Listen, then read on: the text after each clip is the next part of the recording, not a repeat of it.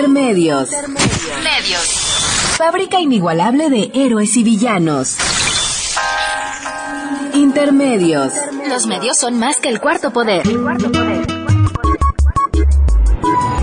Intermedios. Con Tania Rodríguez y Juan Manuel Valero. Son tantas las cosas que dice. Canta mi historia esa voz Suave me mata su ritmo, esos acordes. Yo he visto toda mi vida pasando por sus palabras, su emoción.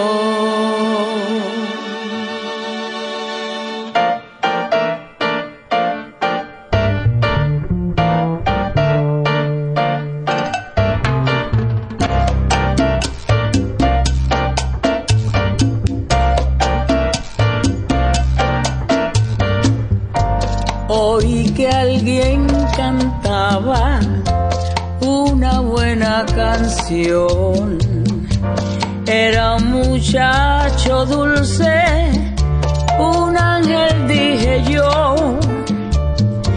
Qué estilo aquel, qué suerte tuve de conocerle. Toca mi piel cuando dice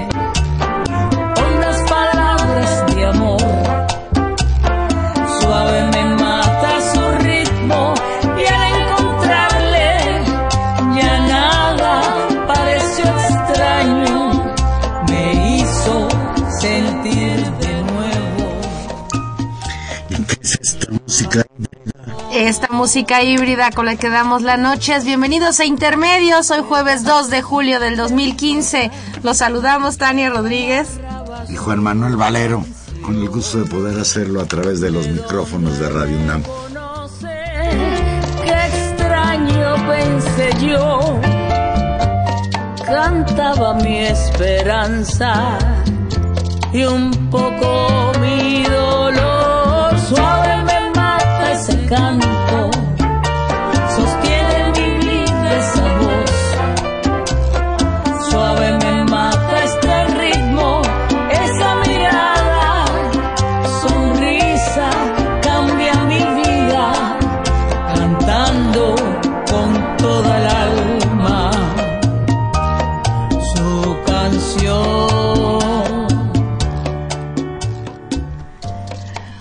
así en diálogo cubano-estadounidense empezamos con esta versión muy tropical del Killing Me Softly.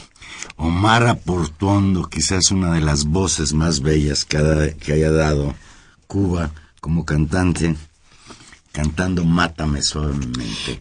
Y hoy vamos a escuchar... Que es una canción gringa, ¿no? Pues sí, vamos a escuchar esta, estas versiones eh, cubanizadas de canciones en buena medida y como, como todos, como todos lo sabemos por el anuncio que se hizo ayer sobre la apertura de embajadas en territorio cubano y en territorio norteamericano, pues de los eh, que es el síntoma más claro de la, de la reinstalación de relaciones. Se habla de que a fines de este mes de julio. El 20. Nos puede variar eso. Tanto se abrirá la embajada de Cuba en La Habana, como la, la, embajada de Estados Unidos en La Habana, como la de Cuba en Washington. Obama, pues realmente ha hecho algo que es de llamar la atención después de 50 años de ruptura de relaciones y lo más importante, pues el bloqueo económico que Por cierto, no, no, no depende de que haya relaciones que se de, cese el, bloqueo.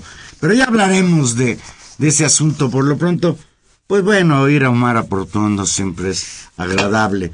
No me gustó tanto escucharla cantar Mátame suavemente. Oh, porque además suena como, como que alguien se está muriendo. Y no me refiero a Fidel Castro, que siempre lo andan queriendo matar.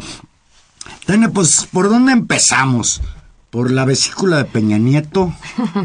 ¿Por la clavícula del Chicharito Hernández. Que a ti yo creo que te preocupa más que la vesícula de Peña Nieto. Sí, porque además ya Peña Nieto salió con bien de la operación. El chicharito también. Sí, pero Peña Nieto, fíjate, Peña Nieto se, lo operaron el viernes de urgencia. Y ya el lunes ya estaba recibiendo a los reyes de España. ¿Viste? En cambio, el chicharito, pues ojalá, ay, qué bueno que lo operaron en Houston, dicen que ahí hay muy buenos hospitales. Ya no va a jugar la Copa América. Hombre, no, nos tiene con una preocupación. Y fíjate, pobre chicharito, el mismo día que se fracturó este, en Houston, una, una clavícula en un partido horrendo entre México y Honduras que quedaron De 0-0. esos partidos que se organizan solo para ganar dinero, ¿no? No, de preparación. Ah, de preparación. No es porque sea un negociazo. Ya, le- ya caímos en las redes del fútbol. Fíjate, ¿tú preferirías jugar un campeonato contra Cuba, Guatemala? Yo no tengo nada en contra de esos países como países, pero Trinidad y Tobago me están soplando allá de la cabina. En lugar de jugar contra Brasil, Argentina y Chile.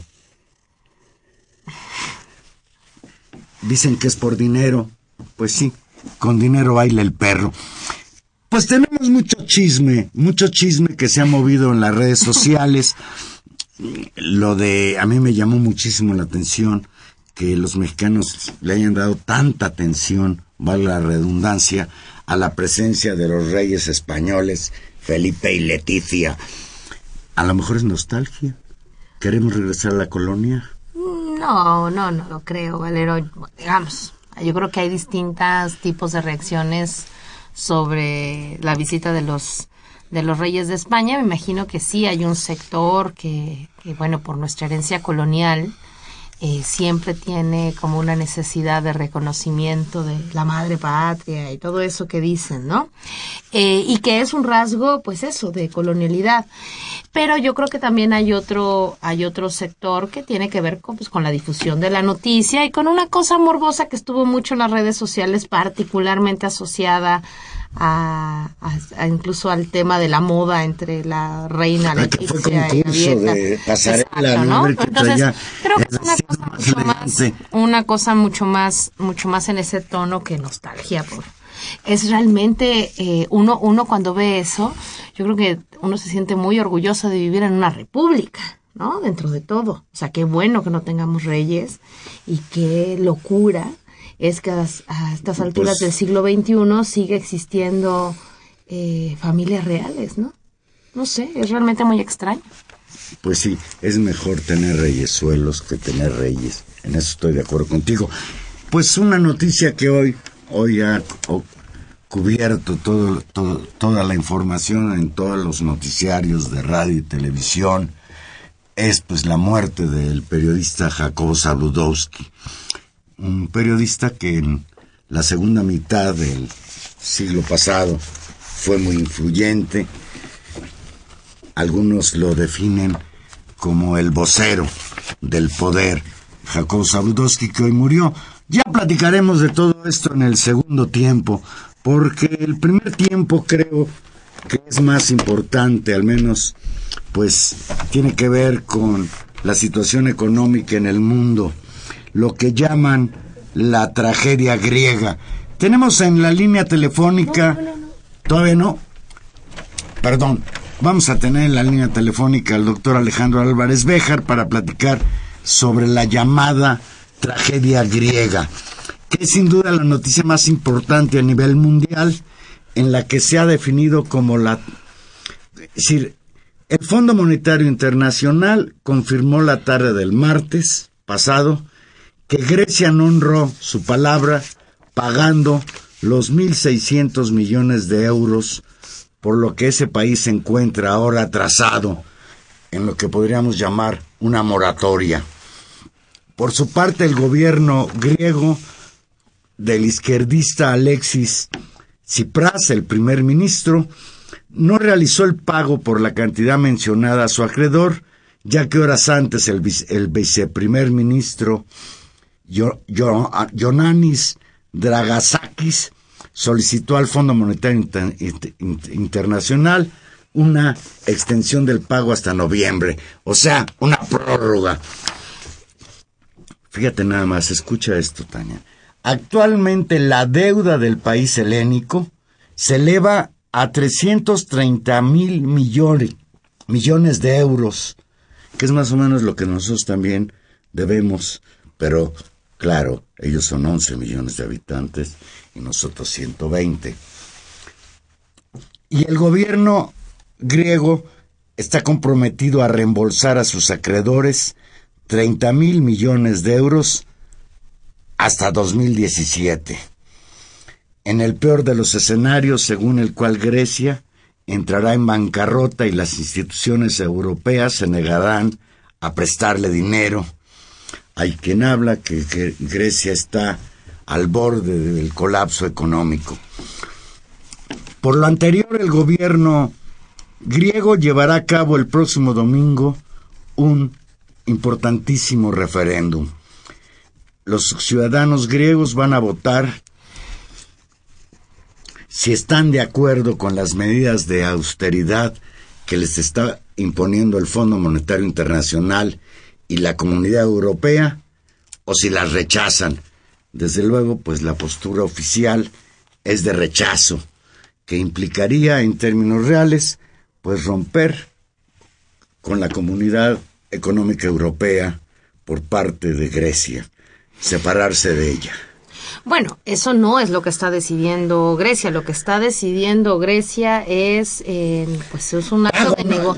Debo, no niego, pago, no tengo. Y incluso en el tema del, de, del debo, digamos, del debo, no niego, tiene que ver con las condiciones eh, abusivas Ah, claro. en las que los bancos europeos, el Fondo Monetario Internacional y el Banco Mundial eh, acordaron términos con gobiernos pues de corte neoliberal, de corte conservador, que gobernaron Grecia durante los últimos años y que como en buena parte de la historia, es una historia que los latinoamericanos conocemos muy bien, que se acuerdan términos de deuda y que después ese dinero no necesariamente redunda en, en beneficios para las poblaciones, sino en el enriquecimiento pues de ciertos eh, personajes y de ciertas instancias y por supuesto en el en- enriquecimiento de los propios bancos eh, que hacen los préstamos, ¿no? Entonces yo creo que lo que está en juego es eso y el caso, por lo, por lo tanto el caso de Grecia es un caso muy importante pues eh, en el cual pues se juega el problema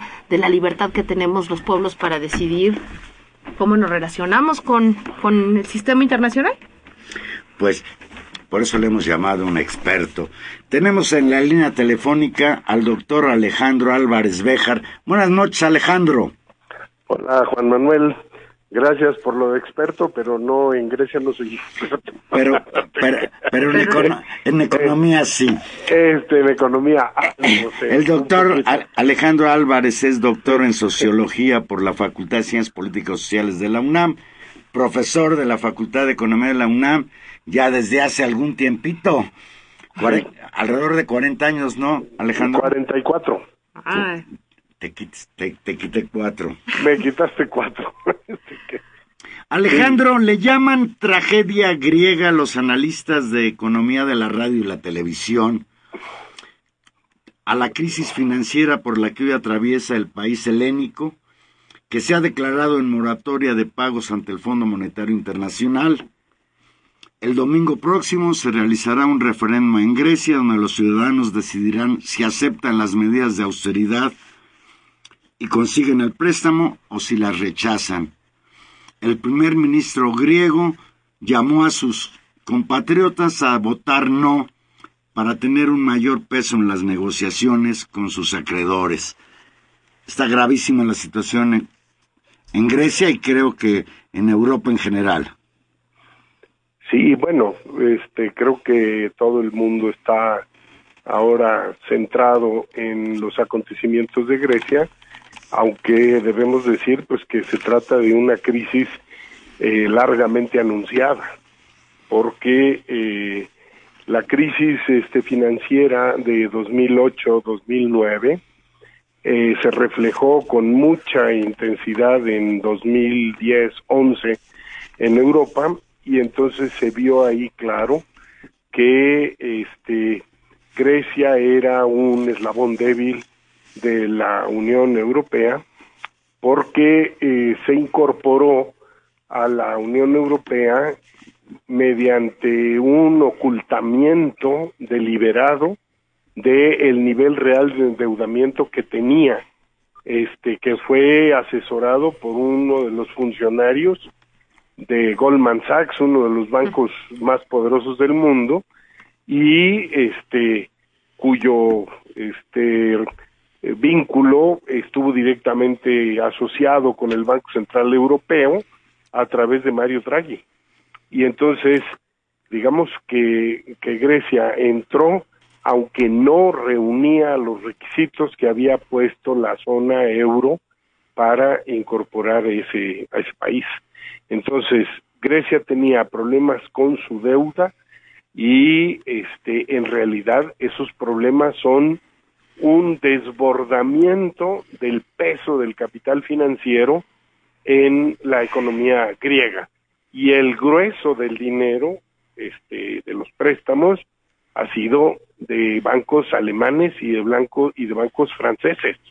Entonces digamos este es eh, una tragedia que está montada por el capital financiero internacional, eh, coludidos Estados Unidos, Alemania y Francia. Alejandro, buenas noches. Te saluda Tania Rodríguez. Hola Tania, ¿cómo Eh, estás? Bien, Un abrazo. igual. Oye, eh, la tragedia viene, exacto, o sea, este recuento de dónde viene la crisis económica griega viene de más. Es curioso que el, el enorme escándalo que se hace ahora deviene en buena medida del triunfo de un partido de izquierda que asume una posición distinta de negociación justamente con esto que ahora se conoce como la Troika, ¿no? con el Fondo Monetario Internacional, con el Banco Mundial, con el Banco Central Europeo, y de negociar los términos del endeudamiento, del cual también, que, eso- que yo le decía Valero antes de entrar al, al, al aire contigo, es una historia muy conocida para los latinoamericanos, es decir, en qué términos eh, los gobiernos previos pactaron condiciones de endeudamiento y de inversión de ese dinero que después las sociedades somos las que tenemos que pagar. Y me parece muy interesante porque creo que en buena medida este, este, este señalamiento de la tragedia griega es como de ahora. No, la tragedia viene de antes y ahora hay una decisión en buena medida basada en una posición política nueva de enfrentar en nuevos términos esto que los latinoamericanos en los ochentas firmamos, que fueron las famosas cartas de intención, es decir, yo te renegocio los términos de deuda, pero tú tienes que hacer esto que yo diga.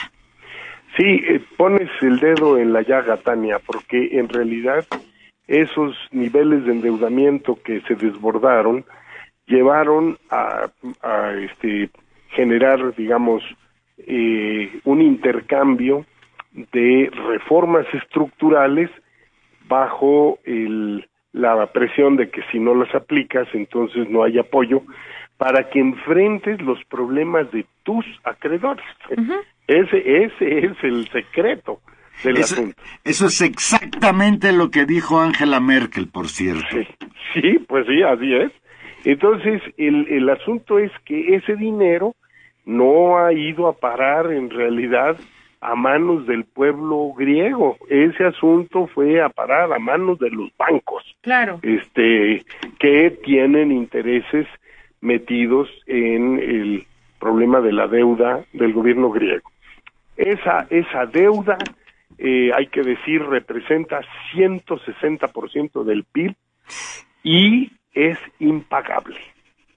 Ya este, los griegos han aplicado un programa de austeridad que lleva cinco años. Eso representó para Grecia una caída del PIB de menos 25%, un hecho inédito. ¿Y qué representa, significa- ¿y qué Bueno, pues, eso tienes- en, la vida de los griegos, la austeridad de cinco años? Bueno, pues este, unas tasas de desempleo brutales de dos dígitos y en el caso de los jóvenes una tasa de desempleo que anda arriba del 60%. Bueno, eso es eso simplemente este es fuera de serie. La caída del Producto Interno Bruto significa que no solo no ha habido crecimiento, sino que ha habido destrucción de capital. Y el programa de reformas estructurales pide afectar las pensiones, afectar los salarios, despedir empleados públicos y hacer un programa de privatizaciones. ya desde hace rato andaban proponiendo que los griegos vendieran islas de su archipiélago para poder pagar la deuda. Pues equivaldría a que nosotros entregáramos Baja California para pues poder saciar los intereses de, de los gringos. Pues ahí vamos, ahí vamos. Este, no les des este, ideas, Alejandro. Eh, bueno, no, esas ideas ya las tienen ellos desde hace rato. Este, esto te da una idea de que estamos enfrente de un desbordamiento de la voracidad del capital financiero.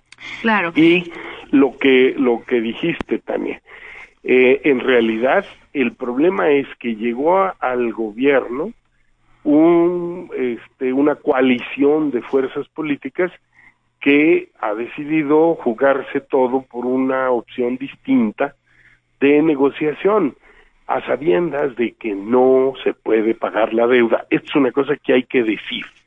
Y segunda cosa que hay que decir, que es una canallada, que este, el, este gobierno de, Grecia nunca ha planteado salirse de la zona euro, nunca.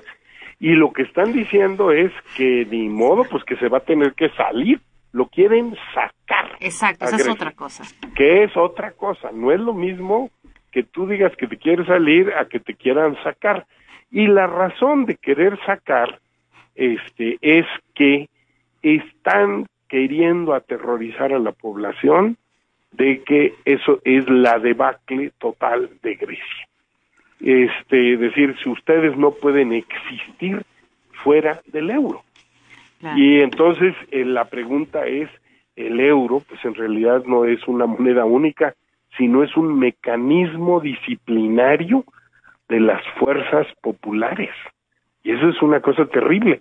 Este, esto significa que las decisiones van a ser tomadas por el comité de la Comisión Europea, que son unos cuantos, el, los este, altos eh, gobernadores del Banco Central y el, el staff del Fondo Monetario Internacional, y la población no tiene derecho a opinar absolutamente nada de nada, que es la que está cargando con el peso de eso.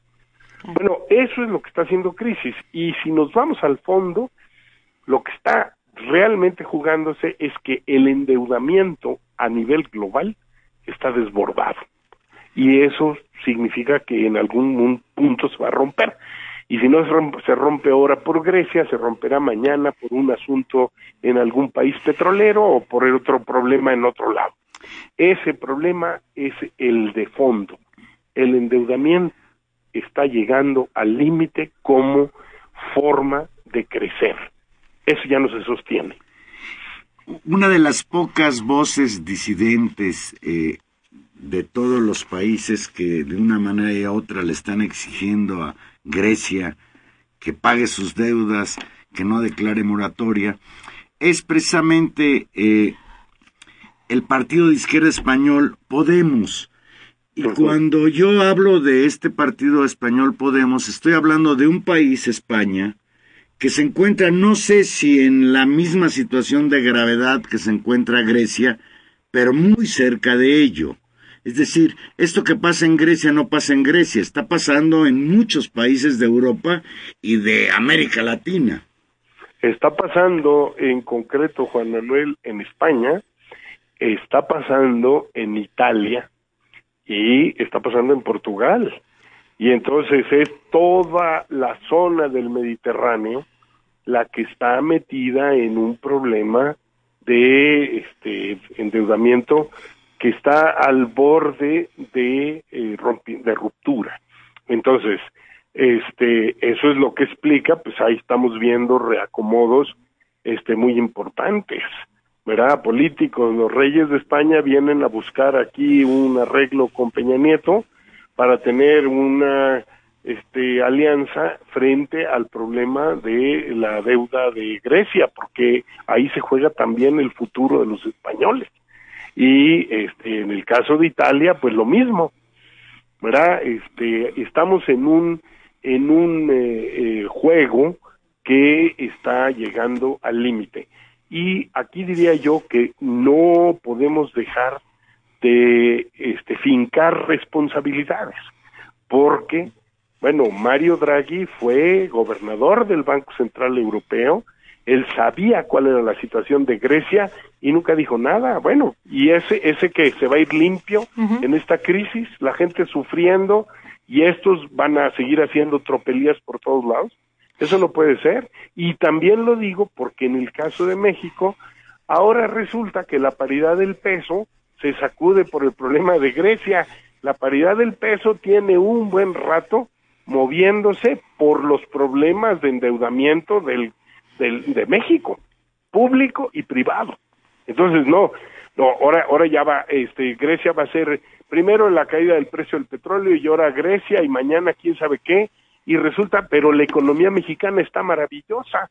No, si, si está maravillosa, este, aquí no pasaría nada. Eso no es cierto. Entonces, digo que en el caso de Grecia es el momento de discutir responsabilidades.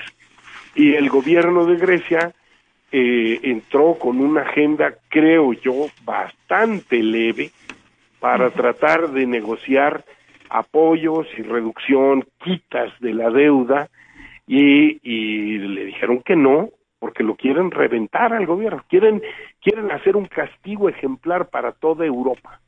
Y ese es el problema de fondo. Claro, el problema de fondo es un problema, como tú decías muy bien, de disciplinamiento político ¿no? y, y, mucho menos como un problema técnico. Y al respecto sobre las responsabilidades y estas cosas técnicas que los economistas o, esta, o este empoderamiento de la disciplina económica nos ha traído a los que somos ignorantes del tema, Alejandro, hay, hay algo aquí también importante en este, en este contexto. Efectivamente, las calificadoras, tú decías, Goldman Sachs está ahí, tienen responsabilidades como la tuvieron en, en la crisis eh, inmobiliaria y no hay sanciones, ¿no? Eh, hay responsabilidades políticas de los grandes ejecutivos de los bancos que acuerdan términos de negociaciones con políticos que tampoco tienen sanciones. Y después cuando vienen las recomendaciones y las cartas de intención, estos economistas ligados a estos, a estos, eh, a estos grupos de interés nos dicen, ustedes, la población, no entienden de estos temas. Nosotros, los técnicos, los que sabemos, tenemos que actuar porque tenemos que hacer esto y esto es lo único que se puede hacer.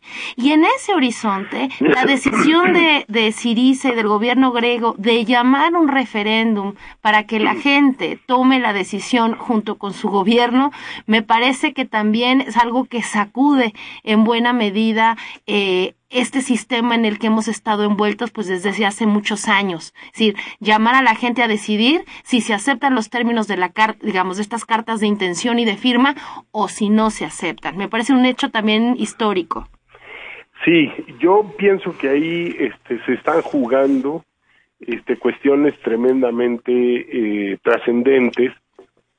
Me temo que a lo mejor la decisión de llamar al referéndum es un poco tardía porque este ahorita y la campaña de terror que tienen todos los este medios. los medios con el asunto es de que si si Grecia se sale de la zona euro esto va a ser una locura. Lo más peligroso es que la gente votara sí presionada por ese pavor porque entonces querría decir que le van a dar carta blanca a la Comisión Europea, al FMI y este, al Banco Central para estrujar a todos los deudores en el en el en Europa. Esto me parece que es lo que sería realmente peligroso. Eh, no conozco con detalle la situación política, no sé, es muy difícil decir que van a votar, claro, está ¿verdad? Este, a estas alturas lo que creo es que la presión de eh, la troika, esta del Banco Central, la Comisión Europea y, y el FMI, están poniendo toda la carne en el asador para aterrorizar a la población y que vote sí al paquete de ellos, porque esto sería un precedente bestial. Alejandro, sobre esto, la, la moneda está en el aire, el domingo los griegos deciden su suerte, si votan por el no como lo plantea su gobierno o votan por el sí aceptar estas medidas de austeridad. ¿Qué implica para los griegos un escenario o el otro? Bueno, este, los, son dos escenarios, digamos, este, polares. Eh, si votan sí, bueno, eso tendrá consecuencias devastadoras sobre la izquierda europea, que tratará un rato, tardará un rato en recuperar el camino de la protesta electoral como una vía este, positiva. Eh, y en el caso de los griegos, pues votar eso es votar por una prolongación de los esquemas recesivos, pues de los cuales tenemos como ejemplo a México. Nosotros tenemos 30 años con un crecimiento mediocre que no rebasa el promedio anual el 2.5% y que es absolutamente insuficiente. Este, el problema es que esto, si se prolonga demasiado tiempo, empiezan pues todos los fenómenos de descomposición como estamos viviendo en México. Ese es un escenario de recesión prolongada y duradera verdaderamente nefasto.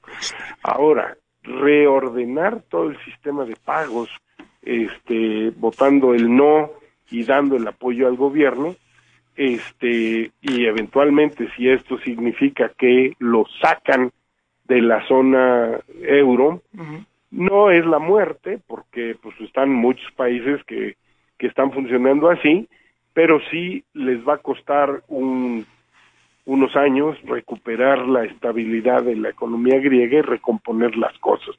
Tiene este costos eh, de distinto alcance. Yo, por supuesto, pues soy partidario de que digan no, porque por lo menos el no abre la puerta de que ensayes una política diferente, eh, aunque sea como una economía destruida por la guerra, pero tienes una opción de una cosa diferente.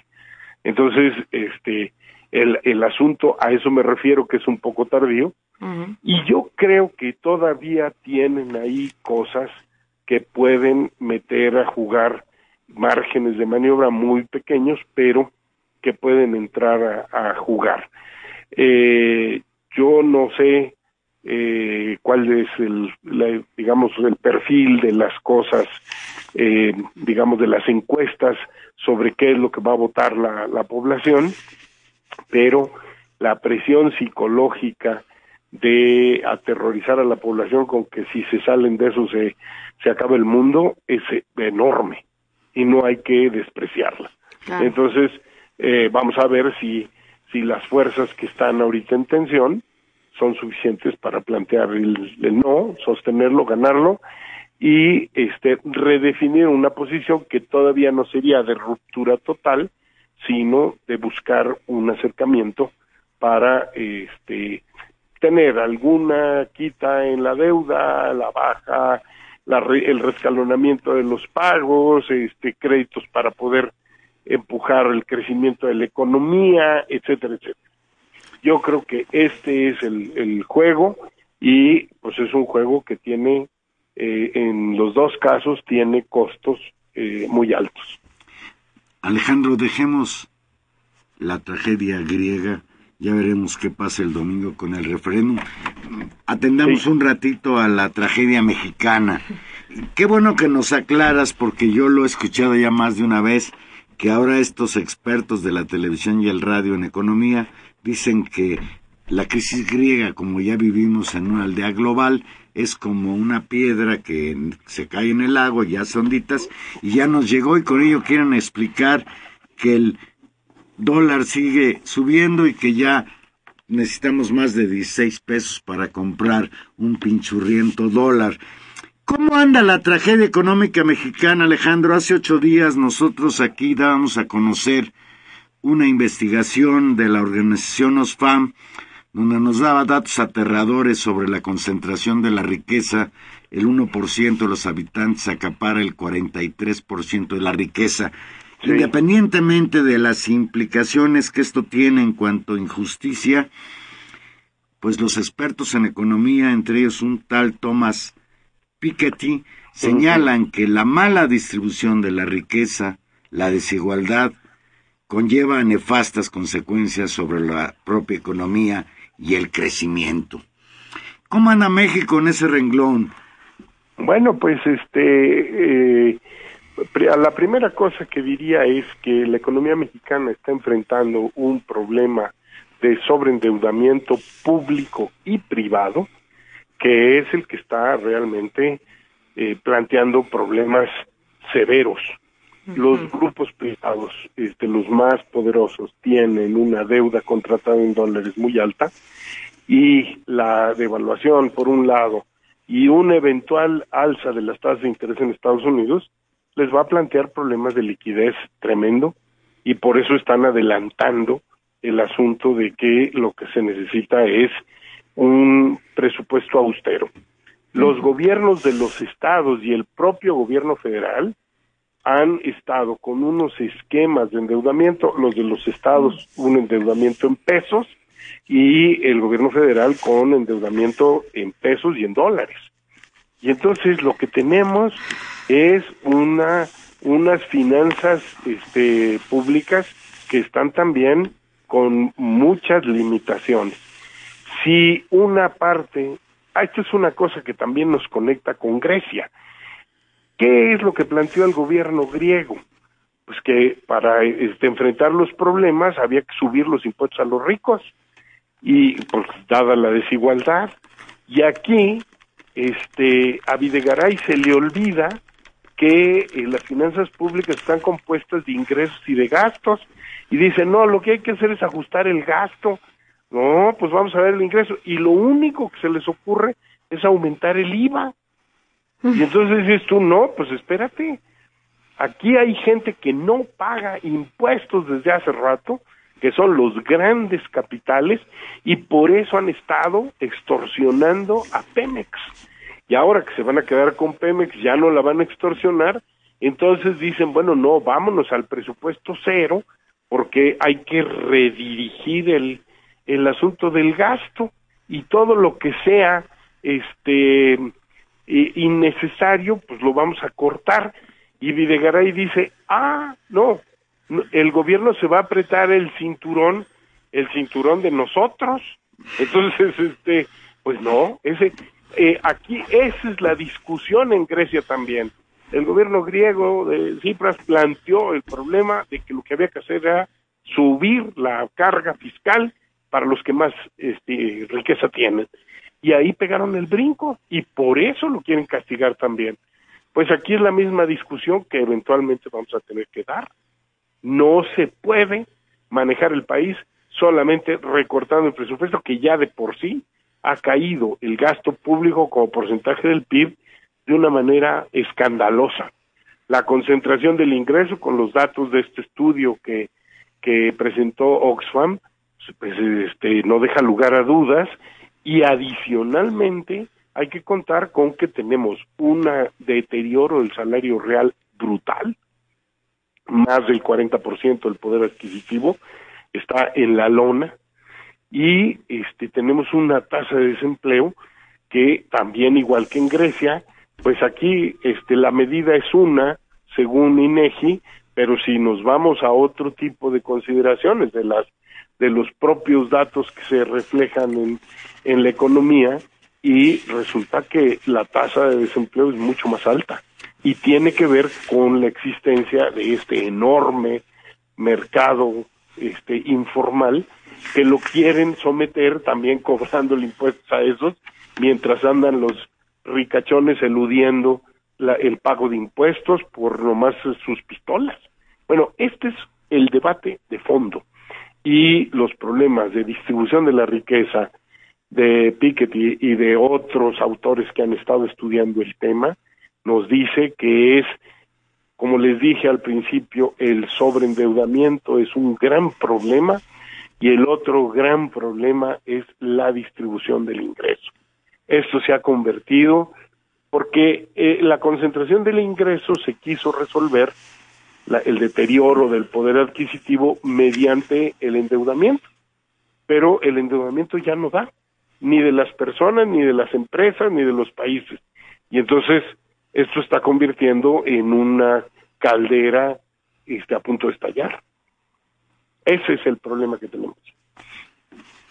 Pues el problema es grave y la tragedia mexicana pues no ha llegado a, la, a, la agudeza de la que hoy tiene la grega, pero pues no, no tenemos por qué eh, sentirnos satisfechos. Esperemos ver qué pasa el domingo y te agradecemos muchísimo Alejandro y te seguiremos dando la No, pues al contrario, para Tania y para ti un abrazo y mil gracias que de vez en cuando me invitan a no, muchas compartir ideas con usted. Ya, ya tendrás que explicarnos bien el presupuesto. Solo una corrección, Alejandro. Dijiste que no eras experto en Grecia y parece que un poquito sí.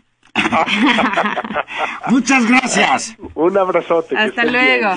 Vamos a hacer una pequeña pausa musical y aquí le seguimos. Recuerde que Intermedios es un programa en vivo y usted se puede comunicar con nosotros al 55 36 89 89 Olada sin costo 01800 50 52 688. Llame.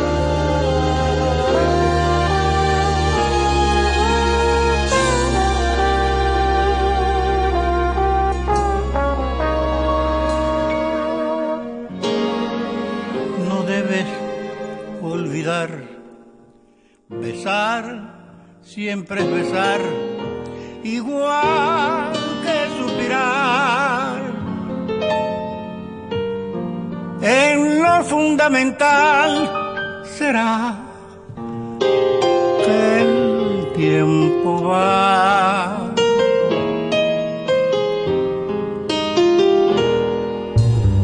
Amante como tú dirán que eres mi luz. También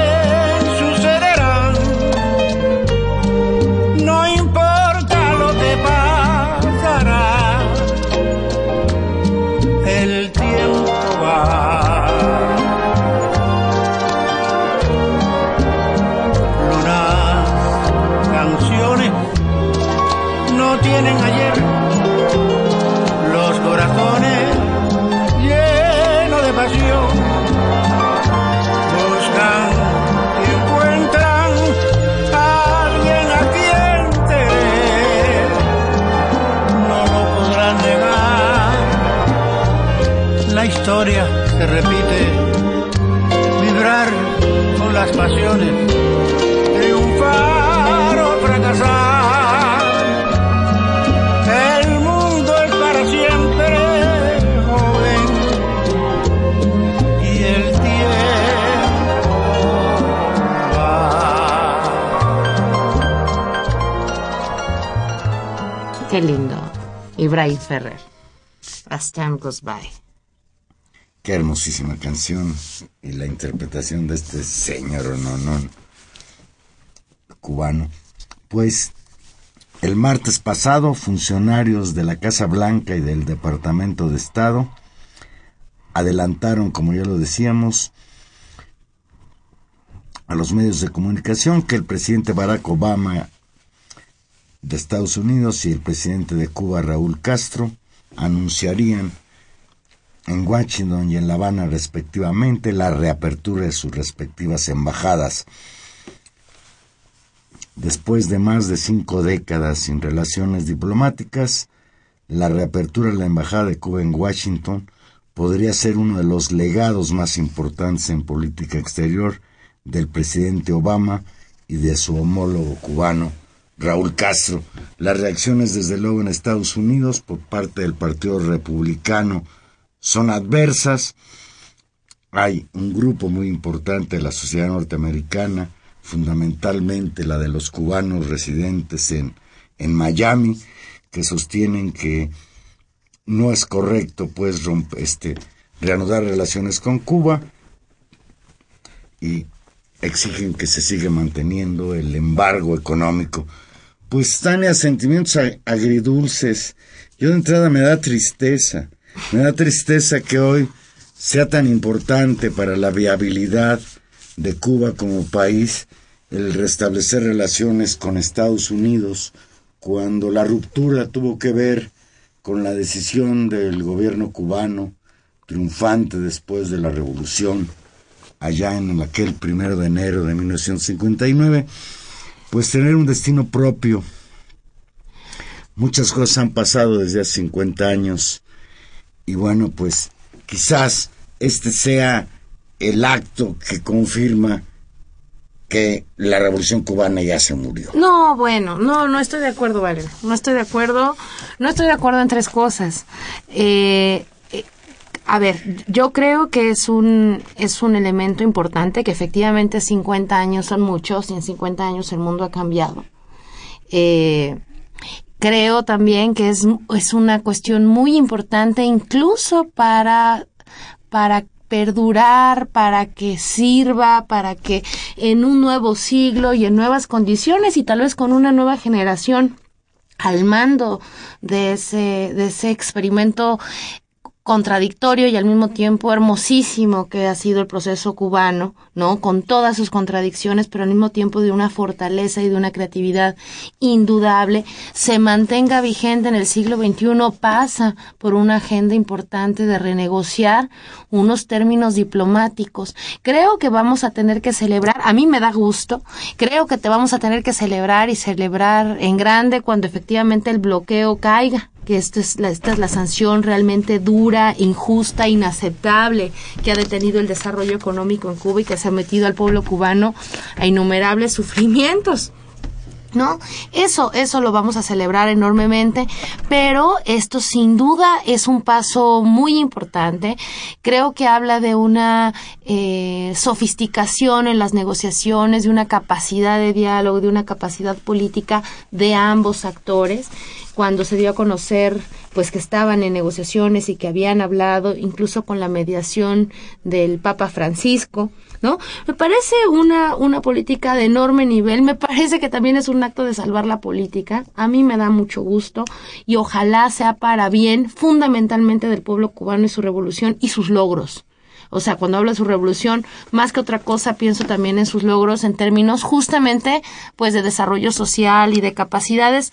Yo creo que, que no necesariamente tiene que significar este, esta versión más, más dura que, que tú tienes, Valero. Yo creo que puede significar también una opción de reimaginar eh, qué va a ser Cuba y su lugar, el enorme lugar, el importante lugar que tiene, pues, en el mundo y fundamentalmente en América Latina.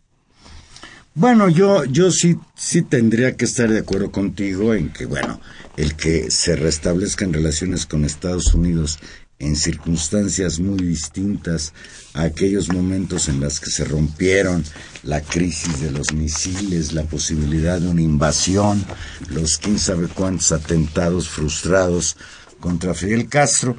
Creo que en ese sentido sí estaríamos de acuerdo, pero yo estoy convencido y, y no, no, entraríamos en una polémica no. en este momento de que en Cuba han pasado, han pasado cosas que pues que han representado un retroceso respecto a aquellos planteamientos originales y la prueba de ello bueno es que hoy Cuba no satisface no es capaz de satisfacer las necesidades económicas de su población estoy de acuerdo contigo en que el bloqueo económico claro. ha tenido un papel, pero, pero, también habría que recordar el éxodo que ha habido de cubanos hacia el exterior, hacia Europa, hacia los propios Estados Unidos, incluso a México, pues producto de los problemas económicos de Cuba y también hay que decirlo de los problemas de falta de libertad que han estado presentes en este proceso.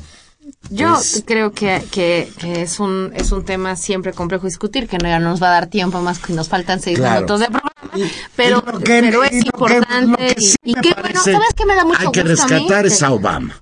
Obama.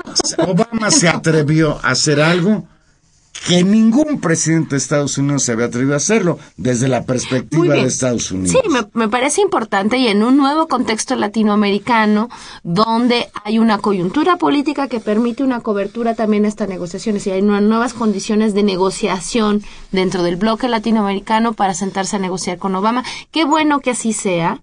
Y a la otra cosa, incluso en términos simbólicos, para remontar esta idea de la traición, la caída, el desgaste, las ilusiones perdidas, a mí me da mucho gusto que este proceso de negociación sea con un Fidel vivo. Creo que eso es muy importante, justamente incluso para salvar lo que de simbólico, de mítico, signifique Cuba para la, la izquierda latinoamericana o para la historia o de la lucha, el socialismo, me parece que es muy importante y qué bueno que sean estos términos y con una posición cubana me parece muy digna. Creo que Obama lo hace muy bien, pero creo que el gobierno cubano, sorprendente, digamos, lo ha hecho también muy bien. Creo. Fidel Castro. Sí, qué bueno, ¿no? Qué barbaridad con Fidel Castro, el, el inmortal. No, bueno, qué bien. El caballo, le decían los cubanos en aquellos tiempos en que cabalgaba la revolución. Bueno. Pues se murió Sabrudowski. Tania, tú no te, tú nunca oíste los Ay, por supuesto que sí, era imposible no oírlos. Sí. Claro. Murió hoy en la madrugada Jacobo Sabludowski, A los 87 años. víctima de un derrame cerebral. Aquí en la Ciudad de México, sus restos están siendo velados en el Panteón Israelita del Distrito Federal. Sabludowski fue durante 27 años el conductor del noticiario 24 horas, el estelar de la empresa Televisa. Desde ese espacio se encumbró como el vocero oficial del poder. Luego de romper con Televisa se refugió en la radio. Hasta días antes de que cayera enfermo, conducía el programa de 1 a 3 que se transmitía en Radio Red y también colaboraba con una columna en el periódico El Universal. Es Jacobo Zabludowski para la mayoría de los periodistas actuales que tienen la titularidad de los programas de radio y televisión, un maestro. Y sí, yo quiero reconocer que la capacidad periodística de Jacobo Zabludowski no está en duda. Fue un maestro, fue el iniciador de los programas noticiosos en radio y televisión. Pero también hay que decir, y vale la pena recordarlo, que en un país monopólico en todos los sentidos, el monopolio del poder, el único partido era el PRI, la única televisora era Televisa, antes Telesistema Mexicano, era una sola voz, y esa voz era la que escuchaban millones de mexicanos, y con esa sola voz se normaban un criterio respecto a la realidad mexicana. Yo, desde luego que cuando alguien se muere es muy difícil hacer un cuestionamiento, pero sí habría que recordar el papel que jugó, por ejemplo, Jacobo Zabludowski en lo que fue el golpe de Estado Excelsior en 1973. Habría que recordar la manera en cómo Jacobo Zabludowski ocultó la matanza del 2 de octubre con aquella frase celebérrima de la noche de ese día en el que señaló el hoy fue un día soleado y hubo un leve enfrentamiento en la Plaza de las Tres Culturas provocado por los estudiantes que agredieron a la policía y al ejército. Y bueno, después Jacobo Zabludowski se arrepintió cuando dejó Televisa como que se acordó que los periodistas nacen para decir la verdad. Estas fueron palabras de Zabludowski en uno de los múltiples homenajes que se le hicieron en vida y desde luego ya me imagino los que no le harán después de muerto. Leo textual lo que dijo Zabludowski en una ceremonia en que lo premiaban por su trayectoria periodística. Esta mañana no vengo a otra cosa que a pedir perdón. Quiero pedir perdón a todos los que ofendí o lastimé o desacredité durante mi larga carrera periodística. Perdón por haberme sometido a las exigencias de la empresa en la que trabajaba, del gobierno al que servía, de los políticos a los que me rendí. Y desde luego, pues esto tiene valor, el que lo haya reconocido. Pues nos vamos, Juan Manuel, se nos acabó el tiempo. En los controles técnicos estuvo con nosotros don Humberto Sánchez Castrejón. En la producción Gilberto Díaz. En los micrófonos Tania Rodríguez. Nos escuchamos dentro de ocho días. Sí, también. Y Juan Manuel Valero, que verdaderamente está consternado por lo que le pasó a mi Chicharito Hernández, que ya no va a jugar en la Copa de Oro y que ya incluso lo ningunearon los del Real Madrid. Adiós.